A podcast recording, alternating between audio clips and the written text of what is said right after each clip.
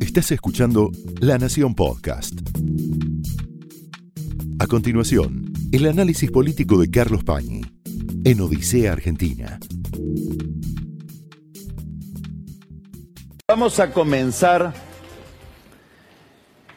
las referencias, la reflexión sobre todo lo que está pasando en la política argentina, lo que viene pasando desde los últimos días, en un momento en que la clase política realiza su oferta a la sociedad para las elecciones de este año, que son elecciones importantes porque son elecciones sobre todo presidenciales. Vamos a empezar todas esas referencias con dos cuadros de el economista Fernando Marul. Mire este primer cuadro. Estos dos cuadros son importantes porque hay que mirar estos cuadros para entender buena parte de lo que pasa y de lo que nos está informando la política. Este es un cuadro que realiza Marul en base a información del INDEC, del Instituto de Estadísticas, tomando el primer semestre de este año, y a información que procesa Martín González Rosada, que es un experto en pobreza de la Universidad de Itela. Esta es la evolución de la pobreza. Arranca en 2019 con la asunción de Alberto Fernández y Cristina Kirchner, la pobreza en 35,5, así la deja Macri, 15 millones 900 mil pobres. Tiene esta involución, empeora, obviamente estamos hablando del 2020, que es el año de la pandemia y la cuarentena, subrayo la cuarentena, una recuperación del nivel de vida, es decir, un descenso de la pobreza, asume Sergio Massa con 36,5% de pobreza, empieza a ascender la pobreza. Y esto es la proyección de lo que pasaría si las inercias macroeconómicas continúan tal cual se vienen desenvolviendo para las primarias. Estaríamos pasando de 16 millones 800 mil pobres, que son los que encontró Massa al asumir como ministro de Economía, a 20 millones 172 mil. Es decir, de 36,5% a 43%. Este es un enorme problema. Si uno quiere entender el diseño electoral que pensó el oficialismo y sobre todo que pensó Cristina Kirchner para este año, hay que mirar primero este cuadro, después este otro cuadro. Este es un cuadro que es muy conocido, nos indica el índice de confianza en el gobierno que elabora la Universidad de Itela y que coincide por una correlación misteriosa, no hay una causalidad, pero da la casualidad de que este índice coincide con el nivel de votos que obtiene el oficialismo en cada elección. Entonces, cuando el índice dio 42% en el 17 es lo que sacó Macri en las elecciones de medio término en las que ganó. 40 daba el índice de confianza en el gobierno cuando a fines del 19 Macri saca 41% de los votos. En las elecciones del 2021, el oficialismo siempre es el porcentaje de votos oficialistas, saca 34%, y es el índice que había en ese momento, 34%. Si hiciéramos las elecciones ahora, hoy, el índice de confianza y por lo tanto, si creemos en esta correlación, el nivel de votos que sacaría el oficialismo es 22,4%. Entonces, para entender todo lo que hemos visto este fin de semana, sobre todo en la escena oficial de Unión por la Patria, ahora lo vamos a analizar con detalle, hay que mirar estos dos cuadros. ¿Qué quiere decir? Que en la cabeza del oficialismo, pero sobre todo en la cabeza de Cristina Kirchner, el horizonte puede ser catastrófico y por lo tanto hay que prepararse para una derrota más que para una victoria. Esta es la principal hipótesis de trabajo. Durante el fin de semana, y concretamente el viernes, el oficialismo, por una decisión en último término de Cristina Kirchner, produjo una novedad.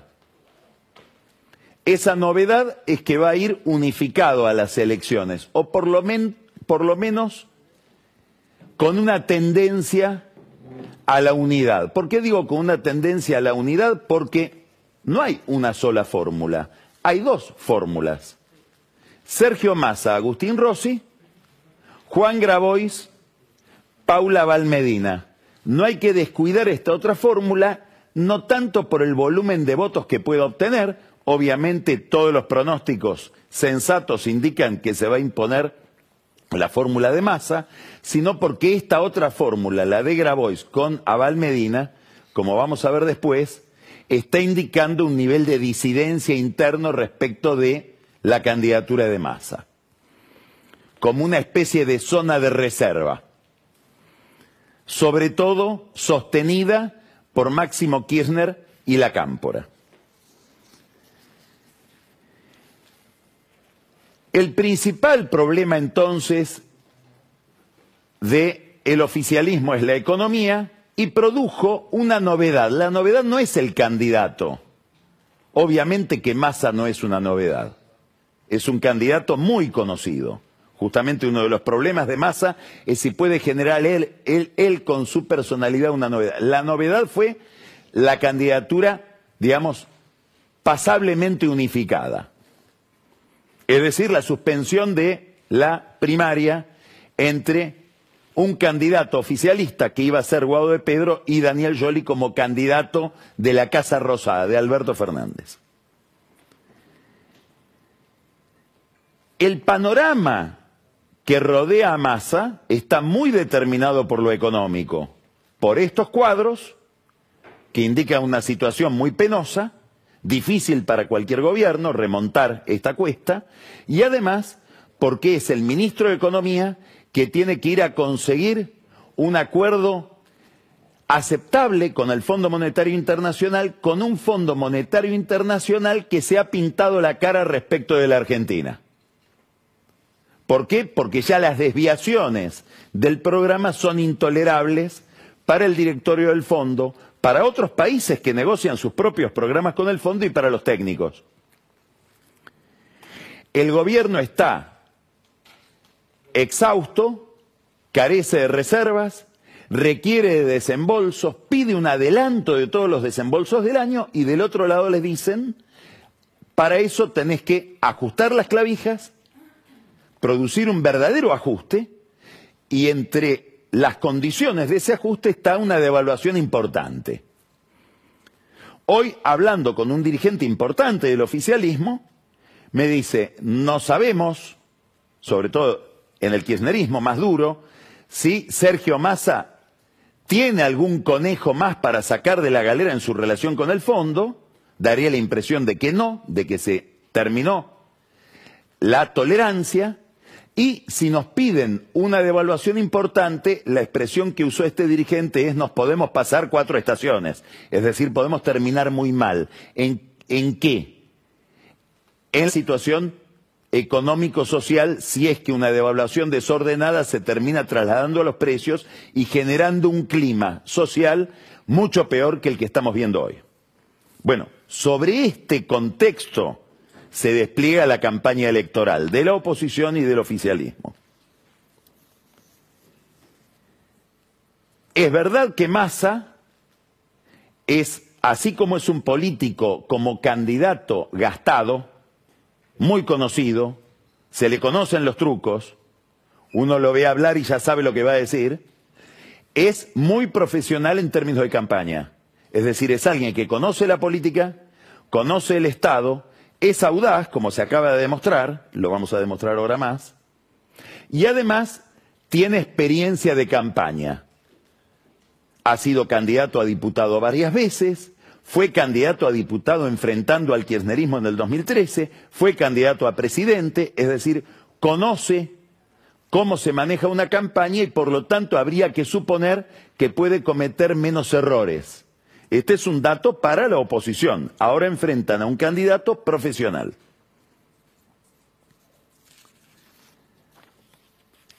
¿Cómo es la historia de la candidatura de Massa? Es importante conocer esta historia porque si uno mira esta historia, empieza a advertir las fisuras que hay en el oficialismo, que pueden ser fisuras que se vuelvan más visibles a medida que pasa el tiempo y las tensiones sean más agudas, sobre todo si la situación económica, como muchos sospechan, empeora. Hoy hubo algo muy llamativo, probablemente a Ana Parraguirre y a Camila Perochena, cada una desde su ángulo, les gustaría guardar lo que vimos hoy por televisión esta tarde en algún archivo, sobre todo Camila que se ha dedicado a estudiar los discursos de Cristina Kirchner y ha publicado un libro al respecto, porque es como si hubiera, no digo que la tomó, porque van a ver que hay algunas trampas en ese planteo que hizo hoy la vicepresidenta, pero dio la impresión de haber tomado la droga de la verdad, como si hubiera decidido contar todo. Contar todo por qué? Bueno, porque pareciera que hay mucho fastidio en Cristina Kirchner por las versiones que lanza todo el tiempo de récord Alberto Fernández, con cierta tendencia, esto no lo digo yo, no lo afirmo yo, no me hago cargo de lo que piensa el kirchnerismo, el kirchnerismo cree que con cierta tendencia a la mitomanía. Hoy hubo una reunión, un acto por la repatriación de un avión que protagonizó los vuelos de la muerte durante la dictadura. Esa repatriación la gestionó en Estados Unidos Sergio Massa una afición por la historia y sobre todo por la historia de los derechos humanos que no se le conocía. Hicieron el acto, alguien me dijo por casualidad, cuando Alberto Fernández tenía previsto hace tiempo un viaje a Brasil, justo esa tarde decidieron hacer el acto, él igual apareció a través de un video que le mandó a la Secretaría de Derechos Humanos, alguien me dijo un video no se le niega a nadie, Y ese discurso de Cristina fue un discurso, vamos a mirar, hoy, apareció una foto, una foto cruel, sacada por un fotógrafo de Reuters, no por un fotógrafo oficial, esta foto. No sé si se percibe bien, es un truco visual, ¿no? Es un soldado brasileño bueno, es lo que le pasó hoy a Alberto Fernández en el discurso de Cristina. Quedó así, atravesado por un sable. Ella dio su versión de lo que pasó. Era obvio que Alberto Fernández pedía que hubiera paso, que hubiera primarias, había sacralizado el método, es decir, las primarias, como una forma de garantizar la pluralidad, de contener la disidencia o, por ahí más verazmente, como él confesó en su momento ante un periodista muy ligado al kirchnerismo, terminar con 20 años de kirchnerismo. Y para eso, para terminar con 20 años de kirchnerismo, postulaba a Daniel Jolie. Cuando ya la candidatura de Jolie parecía irreversible, incluso con una candidata a gobernadora de la provincia de Buenos Aires que era Victoria Tolosa Paz. A pesar de que los gobernadores, este es un dato importante, a pesar de que los gobernadores, 15 gobernadores peronistas habían firmado un documento no pidiendo, exigiendo que hubiera una lista de unidad o un candidato único, El presidente siguió insistiendo con la candidatura de Jolie, quien a su vez insistía. Frente a esa postulación de Jolie, que era la postulación de Alberto Fernández contra el kirchnerismo, razonablemente, tanto Cristina Kirchner y con más convicción, con mucha más convicción máximo, Kirchner dice vamos a ir con la candidatura de Guado de Pedro. Es decir, de alguien nuestro. No podemos delegar en un aliado, en alguien que no es nuestro, la victoria del kirchnerismo sobre Alberto es si hay una victoria de kirchnerismo sobre Alberto en la figura de Jolie, tenemos que ser nosotros los que encarnamos esa victoria. De esto hablamos el lunes pasado acá. Se arma la candidatura Guado de Pedro. Nadie sabe explicar muy bien cómo surge Juan 23 en esta fórmula.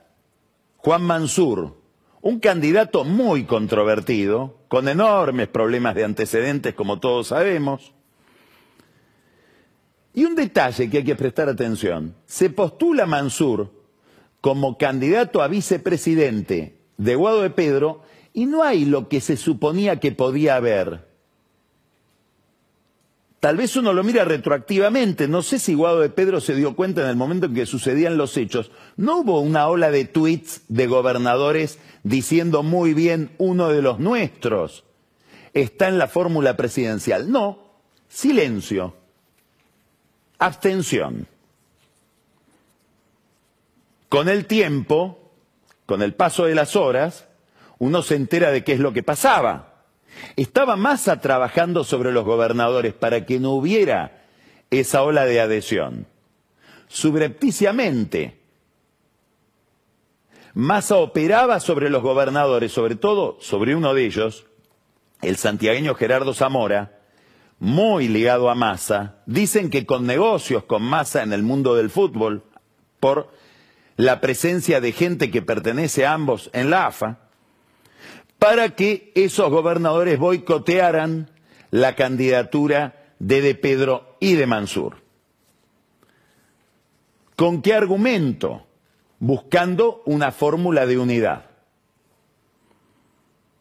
Zamora el gobernador de Santiago del Estero, suma al gobernador de Catamarca, Raúl Jalil, vienen a verlo Alberto Fernández, y le dicen, le plantean dos argumentos, que después los va a escuchar Cristina Kirchner también.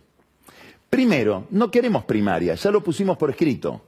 ¿Por qué? Porque nos desarma el orden provincial en cada uno de nuestros distritos. ¿Por qué? Porque Jolie con mayor o menor fortuna va a montar candidaturas que nos molestan, que nos plantean disidencias, que suman votos, muchos o pocos, que después terminan alimentando a nuestros opositores. No queremos internas. No queremos que nos trasladen la discusión nacional a nuestras provincias. Inclusive por eso en muchas de estas provincias adelantamos las elecciones. Ha sucedido algo muy importante en el peronismo este año, inédito no solamente quien conduce esa fuerza llegó a decir que pueden salir terceros con esos cuadros que mostramos al comienzo, no digo que pueda suceder, no creo que suceda, pero uno se puede, puede quedar aprensivo frente a esos números. Y lo otro es que hubo 14 gobernadores que adelantaron las elecciones y se desentendieron de la suerte nacional de su partido. Entonces no queremos que nos vengan a, a contaminar en nuestras provincias con la polémica nacional entre Alberto y Cristina. Primer argumento de Zamora, gobernador de Santiago, y de Jalil, gobernador de Catamarca, frente a Alberto Fernández. El segundo argumento lo debe haber dejado pensando a Fernández. Y es un argumento que también expusimos en su momento acá hace varias semanas, y es bastante lógico. Alberto, Vos vas con Jolie. Muy probablemente, dado todo el aparato que hay enfrente, vas a perder. ¿Y cómo sigue tu gobierno una vez que saliste derrotado el 13 de agosto? ¿Qué haces el 14 de agosto? Bueno, Fernández siempre tiene la, posibilidad de hacer lo que hizo en las primarias del 21. Esto fue una victoria, dijo. Pero ¿cuánto dura esa ficción? cómo es la evolución del gobierno, un gobierno con esta agenda económica después de perder una elección frente a un sector del propio oficialismo. ¿No te parece que deberías retirar estas internas? Ahí es donde, según cuenta uno de los gobernadores, Alberto Fernández dijo, bueno, yo desistiría de las PASO si puedo poner al candidato a presidente, Gabriel Catopodis. ¿Cómo? No, no, le dijeron. No, Catopodis no, pero lo más interesante, lo que le llamó la atención es que ya lo estaba llegando a Jolie. Cuando todavía no se había empezado a negociar. Estos dos gobernadores la van a ver a Cristina y le dicen lo mismo. Y Cristina empieza a darse cuenta de que hay un espacio, le deben haber transmitido la conversación con Alberto Fernández, para armar una lista de unidad. No un candidato único, un candidato único hubiera sido Guado de Pedro si Jolie desistía de su candidatura. Esto era un candidato, como explicó ella hoy, negociado con Alberto. Ahí interviene una figura clave a la que hay que prestarle atención, la vicepresidenta lo mencionó hoy al pasar en su discurso, cuando dijo Juan Manuel, es Juan Manuel Olmos. Se trata del vicejefe de gabinete del gobierno nacional. ¿Por qué es importante Olmos? Porque es probablemente el único dirigente político que tiene diálogo con Cristina y se ha ganado la confianza de Cristina, tiene diálogo con Alberto Fernández está con Alberto Fernández desde la campaña electoral del 19, es un dirigente de la capital federal, y es un aliado estricto de Sergio Massa. A Olmos lo llevó Massa a China cuando durante ese viaje Massa pensaba hacerle algún tipo de masaje cerebral a Máximo Kirchner para conseguir su candidatura, la candidatura que consiguió ahora. Olmos habla con Cristina y después de esa conversación, algo pasa en esa conversación porque empieza a hablar con Alberto Fernández sistemáticamente. ¿Para qué? Para que desista de tenerlo a Jolie y para que él también entienda que no puede ir a una derrota siendo el presidente de la nación. Ahí se abre la posibilidad de una fórmula compartida y acá es clave una parte del discurso de Cristina Kirchner hoy a la tarde. Muy importante por su significado presente y futuro. Miren lo que dijo. Los gobernadores querían una lista de unidad. Una lista de unidad que tenía que tener el consenso del presidente de la Nación y del presidente del partido, obviamente, de todos los sectores que componemos el frente mayoritariamente o minoritariamente por el consenso de todos. Es obvio que para llegar a ese consenso y la aprobación del presidente Guado de Pedro no iba a tener la aprobación del presidente. No te preocupes. No te preocupes. ¿Qué está diciendo Cristina Kirchner? Está diciendo, nuestro candidato seguía siendo Guado de Pedro. No era Massa. No sabemos si es verdad o no. Pero lo que está diciendo acá es nuestro candidato seguía siendo Guado de Pedro. Si no lo fue, es porque lo vetó Alberto. Lindísima novedad para Massa que estaba ahí. Porque le acaba de decir, vos sos el candidato que surge del veto de Alberto no sos el candidato que nosotros los, los kirchneristas hubiéramos promovido, como veníamos promoviendo a De Pedro. Nuestra identidad está con De Pedro. Estamos hablando de una dirigente política de primer nivel. No es inocente nada de lo que dice. ¿Qué puedo deducir? Primero, la derrota es tuya. Hoy un dirigente sindical me dijo algo tremendo Me dice, no, no, hoy a la tarde lo que hizo Cristina es le dijo a Sergio Massa, acá tenés la soga orcate, frente a esos números.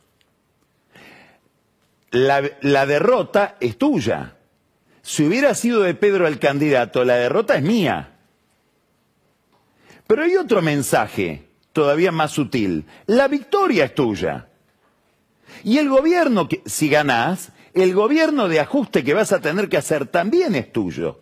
Es decir, que hoy se funda la eventual disidencia del kirchnerismo duro, ortodoxo, el de Cristina, el de Máximo Kirchner, con un eventual gobierno de masa, en el caso hipotético que llegara a ganar, que sería un gobierno de ajuste que continuaría la gestión masa mucho más intensamente de un candidato, para ponerlo en términos kirchneristas de derecha, que cuando uno mira sus relaciones internacionales son las relaciones, como por ejemplo la de la representante María Elvira Salazar en Florida, que es la socia política de Marco Rubio y de Ted Cruz, que son los que dicen que Cristina tiene que ir presa. Esa es masa.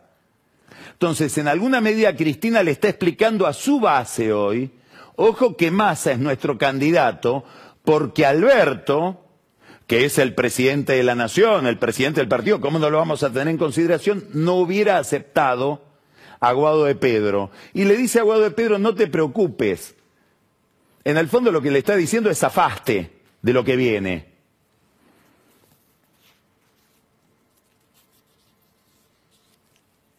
Esto, estamos narrando, pasó la conversación de Cristina Kirchner con los gobernadores el jueves a la tarde, la conversación con Olmos calculo que debe haber sido al mediodía del viernes. A esa hora, mediodía del viernes, con total ingenuidad, Guado de Pedro estaba en su comando de campaña preparando las fotos, la presentación de un grupo de 500 personas donde había gobernadores, intendentes, diputados, senadores, empresarios, sindicalistas. Lo iba a hacer en Pilar el martes que viene. Obviamente Massa ya había hablado con Zamora y con Jalil para que vengan a minar su candidatura, pero no le avisó. Estos son los resquemores que quedaron en estas relaciones en todos, a partir de las negociaciones de todos estos días. Me pregunto, no lo sé, si cuando Máximo Kirchner se resistió tanto a ser candidato a primer diputado en la lista del oficialismo, finalmente terminó aceptando ser primer diputado por pedido de su madre, no era una expresión de disconformidad o de disgusto por todo este juego alrededor de Pedro planificado por Massa.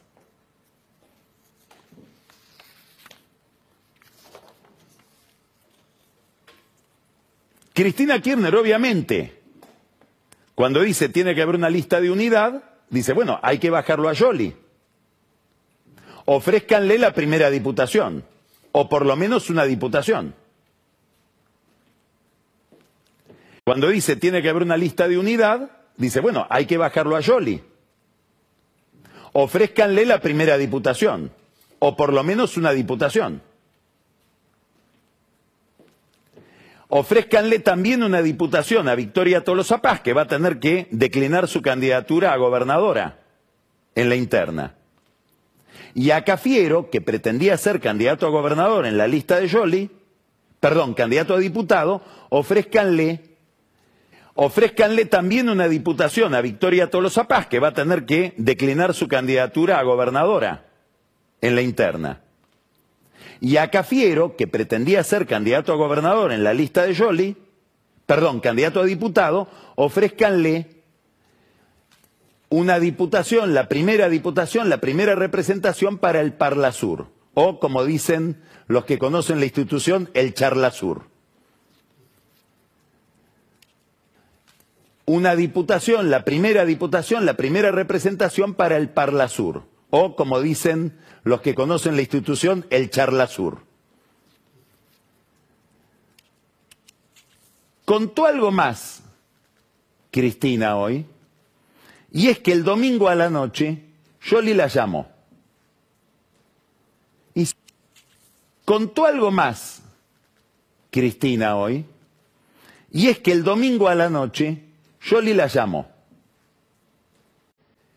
es una charla llena de curiosidades. La primera es que Cristina le dice a Jolie, yo quería que fueras diputado y pedí que te ofrecieran la candidatura de diputado y que Cafiero fuera al Parlasur. Y yo le dice, no, a mí Cafiero me llamó y me ofreció el Parlasur. La candidatura de diputado se la quedó él. Es decir, con picardía, ¿quién no se quedó con una candidatura ajena alguna vez en esta vida política? Cafiero se quedó con una diputación que le correspondía aparentemente a Jolie. Diputación que viene con fueros.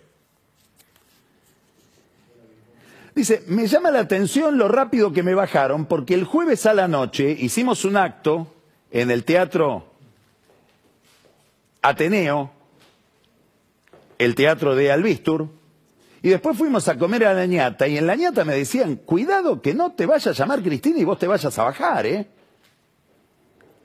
Bueno, me bajaron ellos. Esto es lo que le contaba Yoli a Cristina y le dijo esta frase. En 30 años de vida política, nunca me sentí tan traicionado como por Alberto Fernández. Confesión, aparentemente, de Daniel Jolie a Cristina Kirchner el domingo a la noche. Para mostrar la plasticidad que tiene la política, el temperamento que requiere ese oficio, hoy Jolie, como embajador en Brasil, lo llevó en gloria y majestad a Alberto Fernández a recibir una condecoración a Brasilia, después de haber dicho esto. Finalmente lo bajan a Guado de Pedro, se entera a las 7 de la tarde, gran malestar en la cámpora, porque creían que Guado de Pedro era un candidato competitivo, probablemente Cristina Kirchner creía que no, que podía ganar muy bien la primaria, pero que tenía grandes dificultades para ganar la general, y que por lo tanto esa derrota de, Pedro le iba a ser imputada a ella. Ella puede haber pensado, no digo que lo pensó, si pierde masa, masa es un significado tan denso, tan claro, que pierde masa. Si pierde Guado, perdí yo. Con lo cual, si uno mira los cuadros del comienzo, mira la perspectiva de una derrota, que es un escenario probable, ella termina quedándose con todo lo que había para ganar, que son los cargos legislativos y eventualmente la provincia de Buenos Aires. Esto es muy importante. ¿Por qué?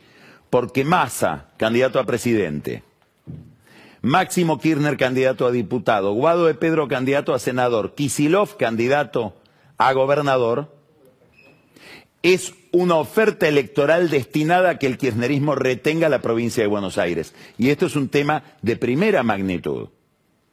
¿Por qué? Y porque si hubiera un triunfo de Juntos por el Cambio para la presidencia, no es lo mismo un gobierno de Juntos por el Cambio, y va a recorrer la historia, con la provincia de Buenos Aires, alineada con la Casa Rosada, que con la provincia de Buenos Aires enfrente.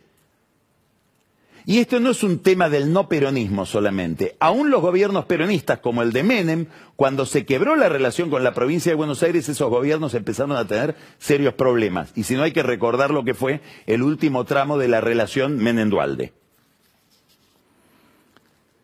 Como resultado de todas estas incomodidades que quedaron de este armado electoral está la candidatura de Grabois. Cuando Jolie se quiso presentar, desde el kirchnerismo y sobre todo desde la cámpora, le dijeron, te buscás vos todos los candidatos. Vos querés competir como candidato a presidente, buscate candidato a gobernador, candidato a diputado, candidato a intendente, a concejal, no cuentes con nosotros. A Grabois no. A Grabois y a Paula Abal Medina le dijeron, si ustedes se presentan pueden compartir listas con nosotros y comparten listas. Bueno, habrá que ver cómo le cae a Massa esto porque es evidente que hay una apuesta de la Cámpora a retener algo de identidad por la vía de Grabois, sabiendo que Massa puede ser un candidato muy poco aceptable para los sectores más ideologizados de la propia tropa, de la propia formación. Claro, después del serrucho que le aplicó a de Pedro, Massa no puede reclamar demasiada lealtad.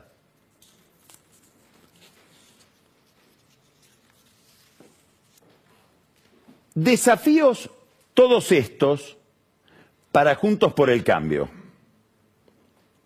¿Por qué? Por algo que ya dijimos. Frente a Juntos por el Cambio ahora hay un candidato que entiende de temas electorales, un candidato no sabemos si competitivo, pero que sí técnicamente sabe cómo manejar una campaña. No hay que esperar que Massa cometa demasiados errores. Habrá que ver cómo le responden a Massa los que tiene detrás. Probablemente los verdaderos problemas de Massa los tenga a la espalda, no enfrente. Y el primer problema de Massa se llama Alberto Fernández.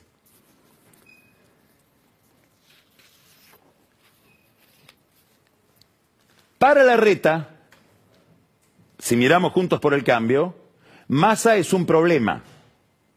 La estrategia general de la reta, ahora vamos a hablar de esto con Emanuel Ferrario, que forma parte del equipo de la reta, es buscar, inclusive arriesgando votos duros del PRO, buscar votos en el centro de la política. Votos desencantados del peronismo, o no desencantados, votos que, peronistas que nunca tuvieron afinidad con el kirchnerismo. Por ejemplo, los votos que ayer se pronunciaron a favor de Yarlora en Córdoba, por dar un ejemplo. O el viejo voto masista. Bueno, ahora Massa también aspira a ese votante. Un votante que eh, le era más esquivo a Guado de Pedro. Ahora Massa puede ir a ese votante. Es un candidato más de centro. Patricia Bullrich. Supongamos que Patricia Bullrich gana la interna con la reta. ¿Cómo hace para girar de las posiciones muy ortodoxas que tiene hoy en favor del orden, del ajuste, de, como dice ella, no bajar un cambio, más bien acelerar, frente a un candidato de centro que le va a estar diciendo al centro de la sociedad y del electorado, esta señora viene a quitarte el trabajo, a que vivas con un ajuste peor, curioso, que el que te estoy aplicando yo como ministro de Economía. Hay otra cuestión.